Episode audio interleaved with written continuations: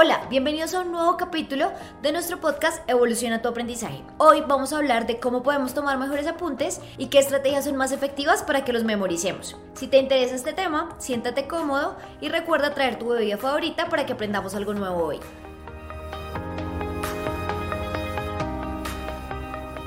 Todos tomamos apuntes de diferentes maneras. Algunos subrayamos, otros resaltamos, otros hacemos textos larguísimos o simplemente tomamos palabritas que nos puedan acordar del tema. Y eso está bien. Lo que pasa es que hay maneras que son un poco más efectivas para que podamos tomar apuntes y sacar el mejor provecho de ellos a la hora de estudiar.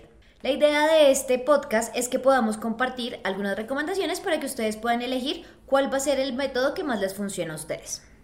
Primero, podemos conocer el método Cornell. ¿Qué es esto? Es una técnica que consiste en dividir los apuntes en tres secciones. Por un lado, va a haber una columna a la derecha que corresponde a un espacio grandote, donde la idea es que escribamos todas las ideas concretas del tema. Es decir, ideas, frases completas que van a ser las ideas principales de lo que sea que estamos estudiando. Al tiempo, en la columna izquierda, vamos a anotar solo conceptos claves. ¿Eso qué es? Las fechas, los autores, las palabras específicas eh, y otro tipo de cosas así que sean solo palabritas. Y la idea es que estas dos se completen en el tiempo de la clase. Es decir, mientras estoy aprendiendo algo, bien sea de manera presencial o de manera virtual, voy a ir completando esas dos. Al finalizar la, la, clase o al finalizar el tiempo de estudio, lo que voy a hacer es que en la parte inferior, que sería como un cuadrito que vaya junto a las dos columnas que mencioné anteriormente, se vaya a hacer un resumen con respecto a lo que tú aprendiste de cada una de esos dos momentos. O algo que el profesor haya dicho que sea importante que tú sepas que lo va a evaluar. Lo segundo, el método de la página dividida. Para usar esta técnica solo tenemos que dividir la hoja en dos. En un lado vamos a poner la idea principal y en la otra todas las ideas secundarias. Lo bueno de esta estrategia es que se pueden hacer anotaciones y organizarlas al mismo tiempo. Por ende, nos va a ahorrar un poco de tiempo. Lo otro es que hagamos cualquier tipo de recurso visual, es decir, cualquier mapa conceptual o mental o mentefactos de diferentes tipos. La idea de esta, o es la que yo más recomiendo, porque siempre nos va a ayudar a procesar la nueva información de manera eficiente. Es decir, nosotros memorizamos más las imágenes que el texto completo. Por eso los mentefactos o los mapas son mucho más efectivos. Seguramente lo más sencillo sea crear un mapa mental para conectar ideas y desarrollarlas de manera creativa, lo cual, el hecho de que yo lo pueda hacer bonito y demás, me va a generar mayor motivación, por ende, va a aumentar mi probabilidad de aprendizaje. Hay diferentes medios online en los que se permiten crear esos mapas diferentes o, bueno, esos mentefactos de los que estamos hablando. ExamTime es uno súper cool, también está CMAP Tools o pues las básicas. Aún así, pues en todo este tiempo de pandemia y demás se han generado nuevos conceptos o ideas que podemos hacer y que también les permiten organizar muy bien la información. Sin embargo, pues yo recomiendo que esos mapas sean tomados a mano o sean realizados a manos. Los fonoaudiólogos o los especialistas que trabajan con niños, sobre todo, son los que nos han dicho normalmente que cuando hay una conexión entre mano y cerebro se genera mayor recordación de la información. Es decir, que si yo lo hago con mi mano es más probable que yo lo recuerde. Por lo menos para mí ha sido cierto, así que pueden tenerlo en cuenta y simplemente hacerlo a mano. Lo último, que puedan utilizar símbolos o abreviaturas. Para los que siempre salen con, no, yo mejor le tomo una foto, después lo paso, alguien me lo envía o lo que sea, pues sabemos que eso no va a ser cierto. Así que hay una solución súper, súper buena y es que ustedes tengan su propio lenguaje de abreviaturas. Usen colores, dibujitos o imágenes que puedan asociar con los conceptos aprendidos. Así no se van a quedar atrasados y además se va a ver lindo. Ejemplo, mientras yo estudiaba psicología tenía el loguito del cerebro para ahorrarme todo eso. Cuando hablaba de los lóbulos, cada uno de los lóbulos del cerebro los ponía de un color diferente, cosa que yo sabía de una vez que los apuntes que estaba tomando iban a estar asociados a cuál lóbulo respectivamente. Bueno, si quieren saber más cositas, lo primero, usen tarjeticas o flashcards. Después de tomar los apuntes necesarios, pueden resumir toda la información en tarjetas que también pueden utilizar cuando vayan a estudiar para los exámenes. También pueden crear un glosario de conceptos importantes y tenerlo a la mano. Eso es súper chévere y súper útil que lo hagan con el resto de compañeros del salón para que complementen esa lista de conceptos que ustedes van a tener. Lo siguiente, procuren hacer evaluaciones o tomarse como autotest, si se pudieran llamar, para que ustedes vayan evaluando qué cosas les falta fortalecer y cuáles ya tienen claras. Eso quiere decir que deben crear formatos de evaluaciones similares a los que normalmente podrían tener, sobre todo ya después de que pasen el primer corte, las primeras evaluaciones en el colegio, Normalmente ustedes ya saben qué tipo de preguntas hacen los profesores. Pueden copiarse de eso y empezar a trabajar entre, entre su grupo en cómo hacerlo. Lo otro, es súper, súper importante que puedan utilizar hojitas sueltas. Las hojitas blancas o sin mucha decoración son súper, súper recomendadas para tomar apuntes.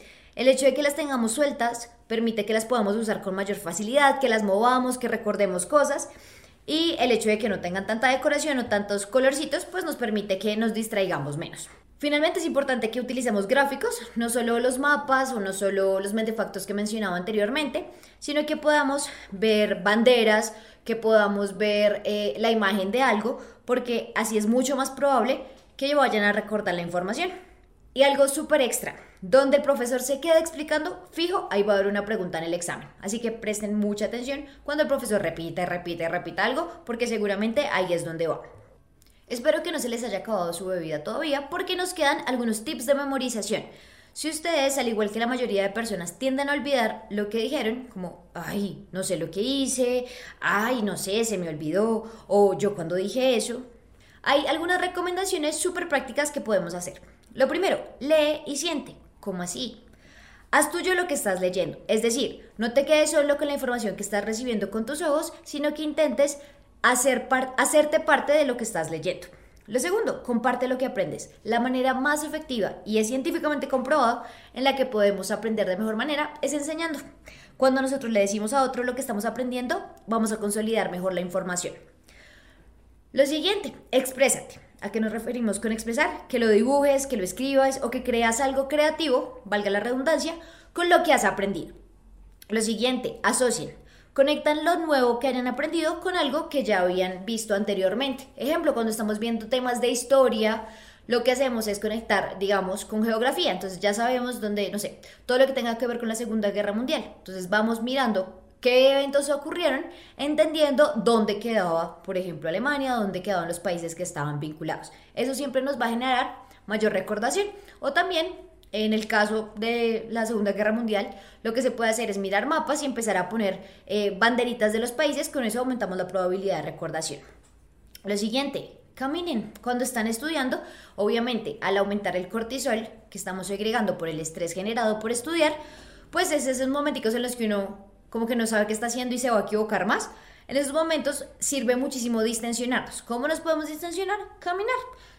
Simplemente mientras vas estudiando, vas a ir dando pasos y cuando termines puedes salir a dar una vuelta en el barrio, a dar una vuelta en la manzana o simplemente en tu conjunto y empezar a recordar lo que estabas estudiando. Lo siguiente, lee más. Entre más leas, más vas a memorizar. Así que entre más información tengas, pues es más probable que tu cabecita pueda hacer como ese clic con lo que estás eh, aprendiendo y sea más probable que aumentes por lo menos la probabilidad de recordar datos. Siguiente, visualiza. ¿Cómo así? Vuelve una imagen todo lo que aprendiste. Entonces puedes empezar a generar como un mapa mental, pero literalmente mental. Es decir, que tú vayas acomodando la información y organizándola de tal manera que cuando tú pienses en lo que estás aprendiendo, lo tengas claro, porque en algún momento, cuando estés, eh, como hemos hablado anteriormente, con un nivel alto de ansiedad, frente a un examen, lo más seguro es que empieces a olvidar las cosas y el hecho de que lo hayas grabado o lo hayas, si lo tengas almacenado en tu cabeza, como una imagen es más probable que puedas recordar en qué parte te quedaste o en puedas retomar lo que estás haciendo. Ejemplo, si estás hablando sobre algo y olvidas por completo en qué te quedaste, cuando recuerdas que tienes una especie de mapa mental en tu cabeza, lo que haces es decir como, ok, yo sé que lo hice, estaba en una esquina de color azul y significaba tal cosa. Entonces ya por lo menos, aunque no te acuerdes exactamente del contenido, vas a saber con qué está asociado y aumentas la probabilidad de recordar esa información. Lo último, la típica, repite, repite la nueva información la mayor cantidad de veces. ¿Por qué? O más bien, ¿cómo lo puedes hacer? Puedes ser creativo. Puedes hacer un acróstico, hacer una canción, lo que sea para que tú lo recuerdes. Recuerdo que también, con respecto a cuando estudiaba las cosas del cerebro, siempre las asociaba como a códigos y cosas así que me acordaran de las rutas neuronales. Lo otro que también hace parte de repetir la información es que lo personifiquen, denle características humanas a lo que están aprendiendo. Es decir, puedes decir, estoy aprendiendo sobre matemáticas y no sé, su profesor de matemáticas les cae mal, entonces pueden ponerle el número a los algoritmos, le pueden poner la cara del profesor, ejemplo. Y eso les va a hacer o les voy a garantizar de que no se les va a olvidar cuál va a ser el concepto. Así que esperamos que estas recomendaciones hayan sido súper útiles para cuando tomen apuntes y cuando quieran recordarlos para tener mejores o exámenes o simplemente presentaciones o simplemente para aprender de mejor manera. Y así llegamos al final de un nuevo capítulo para nuestro podcast. Recuerden visitar nuestra página web www.ipler.edu.co slash biblioteca virtual para ver todos los recursos que tenemos para que ustedes puedan evolucionar su aprendizaje y también podrán acceder a todas nuestras redes sociales para que se mantengan en contacto con toda la información que tenemos. Sin más que decir, les recuerdo que en Ipler pueden obtener ayuda con todo lo que está relacionado a sus hábitos de estudio y a la memorización, así que no se queden sin intentar evolucionar su aprendizaje. Adiós.